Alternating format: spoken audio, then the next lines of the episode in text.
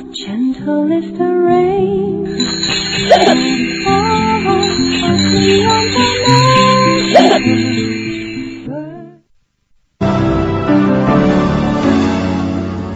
锵锵三人行，你们好，徐老师，还有咱们的刘芳大小姐啊。今天呢，这个把作为新闻主播的刘芳请来现场，是因为我们要讲一讲啊，这个新闻报道也经常有假的啊。我们现在有一个重大的假新闻。美国矿难是吧？嗯哎，美国矿难是假新闻吗？你说有什么假新闻呢？现在好好好，我不知道啊。嗯这个要问刘芳了。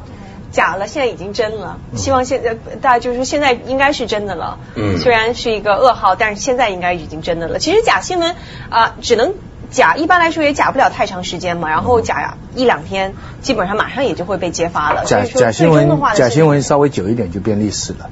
历史是有很多假新闻造成的。对对，这个，但是啊，呃，你既然说到美国呀，我觉得这个咱们毕竟也得想到啊，新年已经来到了，是吧？都来到好几天了。嗯 这咱们你看刘芳穿的也是很有这个贺年的气气象啊。呃天气比较冷，寒流。主要香港比较冷。对对对，这个显示香港终于也凉下来了哈。徐老师这样的人都穿上毛衣了啊。这两天都是低温警告，对对不对？嗯，而且服装师给我找的毛衣热的我快说不出话来了。好，我觉得咱们既然说到美国时代广场啊，大 party 啊，怎么迎接元旦这个到来啊，哦是吧？就就一个什么苹果掉下来啊。对呀、咱们就说嘛，这个花别人的钱办自己的事儿，嗯我们节目呢就借用一下时代广场的这个新年，咱们来造造势啊，让我们想想美国现在的情形。在纽约时代广场，市长布隆伯格及多位嘉宾主持倒数仪式后，以友谊为主题的水晶灯球徐徐降下。二零零六年的灯饰在绚烂的烟火中亮起，迎接新一年的到来。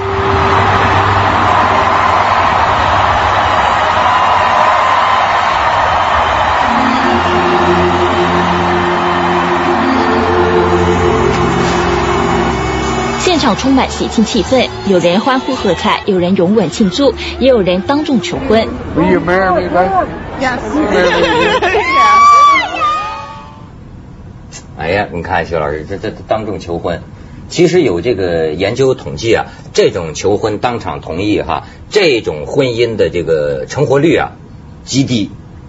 嗯，或者可能有的人会当场说，当着太多的人的面子同意了，然后就决定了，然后可能不好意思。然后事后就说没那假的。所以说假，而而且刚才你看这个纽约市长啊，叫什么是布伦伯格啊，布伦伯格。那我我前一阵最近美国确实老出事儿，我就发现一个是这个公交那个大罢工，纽纽约公交车罢工。对哎，罢工的时候我还注意到说这个纽约市长。他平常坐惯地铁上班，就说人家这是这么大一市长，我还想他就坐平平平常坐地铁上班啊。嗯说现在这市长也没办法了，步行在拥挤的人流当中去他的办公室其实他可能不是因为没有车，可能是因为美国地啊、纽约这个市作为开车来说呢，可能堵的时间要比较长，嗯所以他可能选择一个比较高效率的做法。嗯他并不是说因为没有车，我这么想。东京也是这样。世世界上很很多大城市呢，它因为因为私家车多了以后呢，那个交通没法保证，嗯所以很多大老板他上班他都得坐火车，他用火车来保证，只有这个是最准点的。所以这个现代化的经验嘛，所以说汽车社会不能在大都市实现的。嗯北京现在两百万辆车，四环都堵得一塌糊涂。就其实世界上的教训就是说，你不能靠拥有量可以非常高，使用量不能这么高。嗯，而且不一定是城市，我觉得可能人多的地方、人口密集的地方，使用车或者用公路本身就不是核效率的。像是中国其实就不应该走这样。还有像刚才那个那个时代广场啊，嗯你去过那边吧？嗯那其实根本不像广场，那那就是一街口。那我们的广场概念是天安门广场，对不对？哎咱们的广场红场那种。嗯那那时代广场，我跑那里找半天，找半天，我就然后我问人家，Where's Times Square？他们说 This is，对这不就个街口吗？没错，其实纽约时代广场它就是个三岔口，对 就是咱们的京剧那个三岔口啊，就一三岔口，然后就很多人就是买百老汇的歌剧票，呃呃，在中午中间那个亭子上买票，那个排队就就把那个街口就堵得差不多了，对不对？哎呦，我那天在天安门广场冒着嗖嗖的冷风，我这个巡巡礼走了一圈啊，哇，我还找呢，我说那个厕所呢？就是那个那个说发现那个强力补啊，那 个你还想走孙英杰的道路？不对，我就想找找他说的那个天安门广场厕所是哪个厕所。是文涛其实拍案天。安门广场全世界最大的广场最大嘛，对吧？然后我记得有一个新加坡的朋友跟我说，他冬天的时候去北京，嗯一定要去天安门广场看，结果去了以后冷风刺骨啊，嗯他没有试过那么冷嘛，嗯嗯到处想看我哪里可以躲风，结果广场一个地方躲风的都没有。而且我我我有一次好多年没去北京，然后就去机场的路上，我跟出租车司机说嗯，带我到天安门广场转一圈。然后他看着我就像看神经病一样，但是还是带我转了一圈，反正付车费嘛。嗯，所以说很多时候啊，咱们就讲，你比如说这个中国外国之间的这种这种对应关系啊，像你们刚才也在谈，像就你一开始说的这种矿难呢，这次美国这个矿难，你知道。刚开始出的时候，我就听见有的那个新闻主编讲，就说，哎，这事儿要好好报道报道。咱们中国那么多矿难哈，对。美国这个人家肯定是有示范作用的，嗯。这家每一步肯定比咱们先进出二百年去，对吧？呃，把这个美国矿难报道好了，对中国是一个非常好的借鉴作用。参照、嗯示范。嗯后来呢，就是在一天之内听到，好家伙，十二个矿工就是几个小时，三四个小时啊就出来就说这个新闻是假的，因为当时我们大家都在忙着做直播说救出来了是吧说说没有说救出来，说这个十二个人发现了，他们还是活着活着，嗯而且是说呢，那个探测机已经看到下面了十二个人，其中有一个人举起来一个大拇指，就说 I'm OK 这样的意思。我们的记者都有讲啊，说 I'm OK。后来其实看见人了吗？对，后来人家就说这到底是怎么一回事呢？只是当地传出来的一个传闻，可能是下去救援的消防队员说 I'm OK 吧。那我不知道。然后反正呢，所有的这个媒体一下子就全部都引用，变成了所有的人都需要变成一个直播。然后我们当时第一个反应就是说，你看美国还就是好，科技先进就是牛，牛嗯四十一个小时被困井下都能够发生奇迹，能把他救出来，这个对中国来说是一个很好的警示作用。结果三四个小时之后就说这十二个人其实呢救上来是死的，没有活，其中有一个人也是重伤昏迷状态。结果就大家就觉得说，你看白高兴了一场。嗯嗯嗯。嗯，外国也有狮子啊，所以我们有也没什么。实际上是这个假假新闻呐、嗯哎，把这个中国给警示了一下。假新闻咱也不少嘛，但是美国这假新闻篓子捅的大，你还别说，就说一个小呃，就是几个小时之内，这个消息就就变过来了。但是问题在于，对于人家那个家属来说，这家伙就呼腾一下啊！你想，这一听到消息说，哎呀，我我我我我我家里人活着回来了，这到最后又发现还是给死了。你说这个家里人这这个心理是什么个个？不过你说警示作用吧，也还是有。就是说这一单事情发生以后，他们对于这些家属的这种这种连贯的报道啊，以及他们的心情，大家关心他们的心情啊，等等等等。相比之下，我们这边做的是对不对？相对来说，我们怕这个家属的反应，所以有时候会比较。我我看到几个反过来的新闻嘛，我们都可以做做对照嘛。而且我觉得事故肯定是要发生的嘛，就是说它不论是在发达国家还是发展中国家，发展中国家可能多一点，发达国家可能少一点。但是关键的就是说，可能大家是尽了力了，去让这个事故尽量把它减到最少，因为天灾人祸总归是会有的，你只要是尽了力把它减到最少，问心美国以。前也很多的，你要是回到一百年前，他一死就死是两三百人。嗯哼哼，对不对啊？但它也是一步一步的这样减下来的。所以你你说的对，中国是不讲意识形态，就是它技术上有些哪些，法律上有哪些东西，真的是可以学一学。不过我我我最近有一次讲座有我碰到一个干部，嗯他好像是在这方面是，他说其实中国的矿难的情况哈。他说：“因为我说哈，我说其实中国矿难一直有，只是现在新闻开放了报道，所以大家现在变得很触目惊心，好像很多。结果他跟我补充了一番内行话，我觉得他这个是内行话。他说呢，你讲的对，是一直有，但现在还是有点增加，但是以前也不是不报。他说以前呢，因为所有的矿都是国营的，所以呢，他不到社会上报，但是他们有内部通报。就所有的矿里边的这些领导也好，职工也好，他们都会知道，你安源有一个什么事情了啊，那辽宁他们也会知道，他们会有个内部的通报，但是不会在外面借。但是数量呢？但是现在还是增加了。他说这主要的一个原因就是说，原来都是国营的，它都是控制，找原因都很好找。现在呢，相当一部分是私营的。有甚至于是根本没登记的那些小矿，那种出事情就特别冤。就是说你你到时候连规章制度，他根本不归你管，你知道？所以所以所以我我那天听那个干部讲这番话，我觉得他蛮怎么来说，他的心情蛮复杂的，因为他可能一辈子在这里边工作，他又不愿意看到这种情况，但是他又不愿意现在人产生一个误解，好像中国突然一下子做出来很多矿难，他也不是这么一个情况，就是。哎，刘芳，你觉得这次美国发生这个矿难哈，你在一直这个跟踪报道当中，有什么你自己觉得印象深的事儿跟我们说说？我想其实可能印象深，不是说他最后闹出来这样大的一宗假新闻，大家为他们空高兴了一场。其实我当时啊、一开始呢，就说在爆出来说这十二个人存活之前呢，大家基本上对他们寄予也不是特别大的希望，大家就觉得说这十二个人多半也是凶多吉少的。但我可能呢，就说。大概包括我们所有的新闻主播在内，对他们印象比较深刻的呢，就是说他们还是一直都有一线的希望，因为他们十二个人每个人都带了氧气瓶下去。嗯哼哼哼哼。我觉得这个可以，就是说啊，他无论是最后救上来怎样救生能力对他们就说你永远在救的过程当中，你存有一线的希望，就说知道这十二个人真的有可能，真的就是可以活下来。还说什么弄了一个帘布，把什么什么那个气挡住啊，什么躲躲在一个角落里啊。就说他可能听到爆炸一声之后，这十二个人就可以马上先带上氧气，然后逃到一个通风处比较空气多的地方，然后去等待着救援。这个就是他们后来之前一直找，他们不是一开始先找到了一个死去的人吗？那个死的人呢，就是是是在升降机里面，可能一爆炸完了以后就困在那里死了，所以那个人先被找到。然后记者就说呢，其实找到了那个死的人的尸体之后呢，并不代表着另外这十二个人希望就更加渺茫了，相反代表着另外一个十二个人更有希望了，因为知道那十二个人都已经跑到一个可以通风的地方等着他们救。估计啊，那个记者大概就是听见这种充满希望的话了，所以就当成新闻给报了。现在这个都是一开始说报了假新闻，说说这十几个人活了嘛，然后说追查责任，追查到哪儿啊？说是美联社，美联社最早说的，然后美联社说我在头一段说的是什么呢？说有一个矿工家属和他在场的，他采访了一个什么主管，跟他说十三个人都救出来了，然后哗他就报出去了，报出去，然后说全美国一半的媒体都跟着报，说说是救活了嘛。嗯，嗯。咱们先去一下广告，锵锵三人行，广告之后见。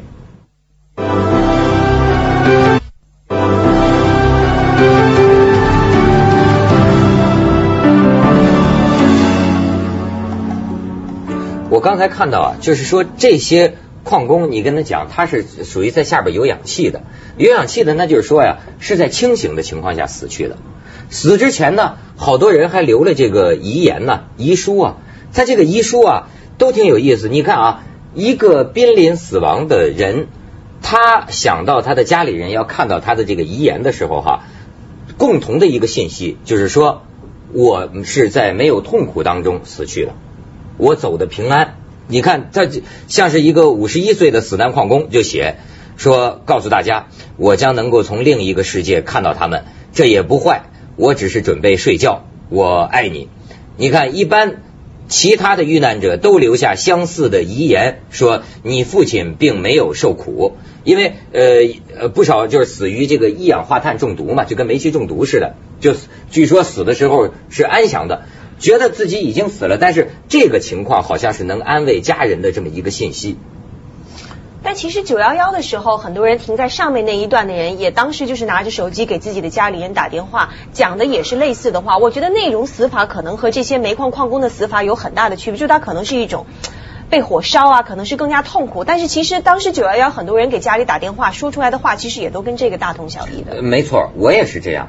这个人同此心呐、我就是说我，你看我活的是特别小心的人，因为那个凤凰卫视他老让我出差啊，坐飞机啊，很不安全呢、对吗？你写遗嘱这个当然，咱们公司非常好。自从这个刘海热事件之后，就是好像给我们员工啊出差啊，都是花钱给我们买保保险啊，哈。世界上像这样重视员工安全的单位不多呀。你那种 one one life one love 的条子留了多少啊？啊不是啊 到时候他们对簿公堂，你怎么办？这就是我活的小小小心之处，就是说，哎，我写遗嘱，我写遗嘱，这这这都难说呀，都难说呀，对吧？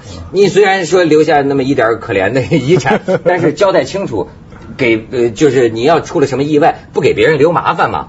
但是你看哈，那就本来以为一分钟就写完了嘛，唰唰，那那天我正准备去坐飞机了，唰唰一写，可是后来啊，你一写，你才发现呢，它不光是个财产的问题，你一下子就想到，假如是真的呢？你你就想到你的家里人呢，要是看到了，他是什么心情呢？哎，这个时候你就不得不在第一段先写上一段，设想一下自己要真有了什么意外，就告诉他，你们放心。我是笑着走的，我 我就是说含含笑九泉，一生无憾什么的，不要为我哀伤，你们应该为我欢笑。对，就因为你啊，真要写遗嘱的时候，你就会想，假如你真出了事儿，那你的家里人看到，如果就是个冷冰冰的，没点人情味儿，就冷冰冰的哈，这这五百块钱给他，这五百块钱给他，这玩意儿有点是吧？你你你这么这么诡秘的 看着我干什么？我不敢想自己写遗嘱会是怎样一种情况。你有试过？你有想过吗？我倒是在设想中国的矿难的工人在下面爆炸以后，当他们临去的时候，如果他还有意识，如果他还能留下一句话，他会说什么？假如你现在发挥一下你的想象力，我我不知道有没有部门挖掘出来有任何的遗言。不会完全没有吧？可能写在墙上，可能写在任何地方。人到了这种时候，不留下一只言片语，我我这是第一我不知道。第二，你你你，假如你是个作家，你要写这样一个作品，你你想象中国的就该把你们作家窝在里头，那肯定他能留下一部小说。我那敢想，那家伙作家谁知道啊？到时候他到了那个时候，人不知道是讲什么的。但是我想。讲不出这样的话，笑着走的啊！我准备去睡觉。有一个遗言是这样写的，嗯，放心，我们只是准备去睡觉。他这里边哈有的是制度上的差别，他可能呃有的是真的是民族宗教信仰上的差别。他们就是好像是走进另外一个 life，可是有多少中国矿工说是准备他们在爆炸的时候是走进另外一个 life？我我觉得。很难想象，而且我自己都很难想象这种事情。我想，你你你你知道，就说句不好听的哈，呃，这边能说不能说呀？我接触的采访不少矿难的这个记者，在现场都跟我讲啊，当然不是全部啊，呃，而且呢，咱们不知道人家家里失去了亲人，矿工家属是多么悲伤，这个东西得得得承认。但是就这个记者亲眼所见，有的家庭家人呢。脸上是麻木的，就你不知道他心里怎么样，想的就赶快给钱，赶快一人二十万，领导一来，记者一来，镜头一来，哇，哭天喊地，一走就说，我们就想着，那有个跟记者讲实话嘛，说我们家这个八口人呢，这么老婆孩子一大堆呢，对吧？那那在在农村根本没有办法谋生，他才到这儿来挖煤。当然说知道不知道会出事当然知道了，上个月都死人了，我们两口子还聊过呢。那就是拿二十万我们就走人了。别说这是家属了，我甚至想象，就是就是在下面受难的，就是就是遇难的这个矿工啊，他可能临终写的，要是他能给他老婆写个字啊，他可能都会想多要点赔款。哎，这是给我要回来。哎，我这个人家欠我们的。还有你知道，就是说呃，就不知道平安的离去，我准备睡觉，能讲出这样的话吗？我觉得不会。对，他等于是带着气走的啊，咱们都当然可能，但但我们也没去过。对对，你你你知道还有的，他们跟我讲啊，就可能现在不知道有没有，就是在呃以前吧，是吧？这矿上啊，有的这个女人呐，她对于这个矿难啊，她司空见惯，嗯，死人她也司空见惯。就像这个渔民的家里的，不是为什么？你没听明白？为什么呢？因为她几个老公都是矿工，这个女的不走的，你知道吗？她就在矿上生活。这个老公死了，她还嫁一个矿工，嗯，死一个她就能拿好多钱，然后她她的生活都建立在矿上，所以实际上这个女人可能已经嫁了几个老公都是矿工了。还有更绝的情况是没有家属，我有山西有个朋友跟我说，嗯，这是公开报道的，前几年有一金矿，这金矿呢国家发现了，但是他又不值得开采，结果就被私人拿去开采了，开采了以后他就。钱比较多啊，就招来这种外地的来的人呐，就后来出事了，死了，死了以后他就把这些人给给给埋了，这个事情就没的。嗯，那么我说奇怪了，那好端端的，比方说几十个男人没了，会有家属找来？没人找来，没这回事，因为他们是出去，他在哪里做什么的，全都没材料的。当初说明的就钱多，其他东西都是没的。这个事情后来揭露出来，后来在报纸上就揭露出来。那就是等于是没家属他遗言留给谁啊？没的。咱们去一下广告锵锵三人行广告之后见。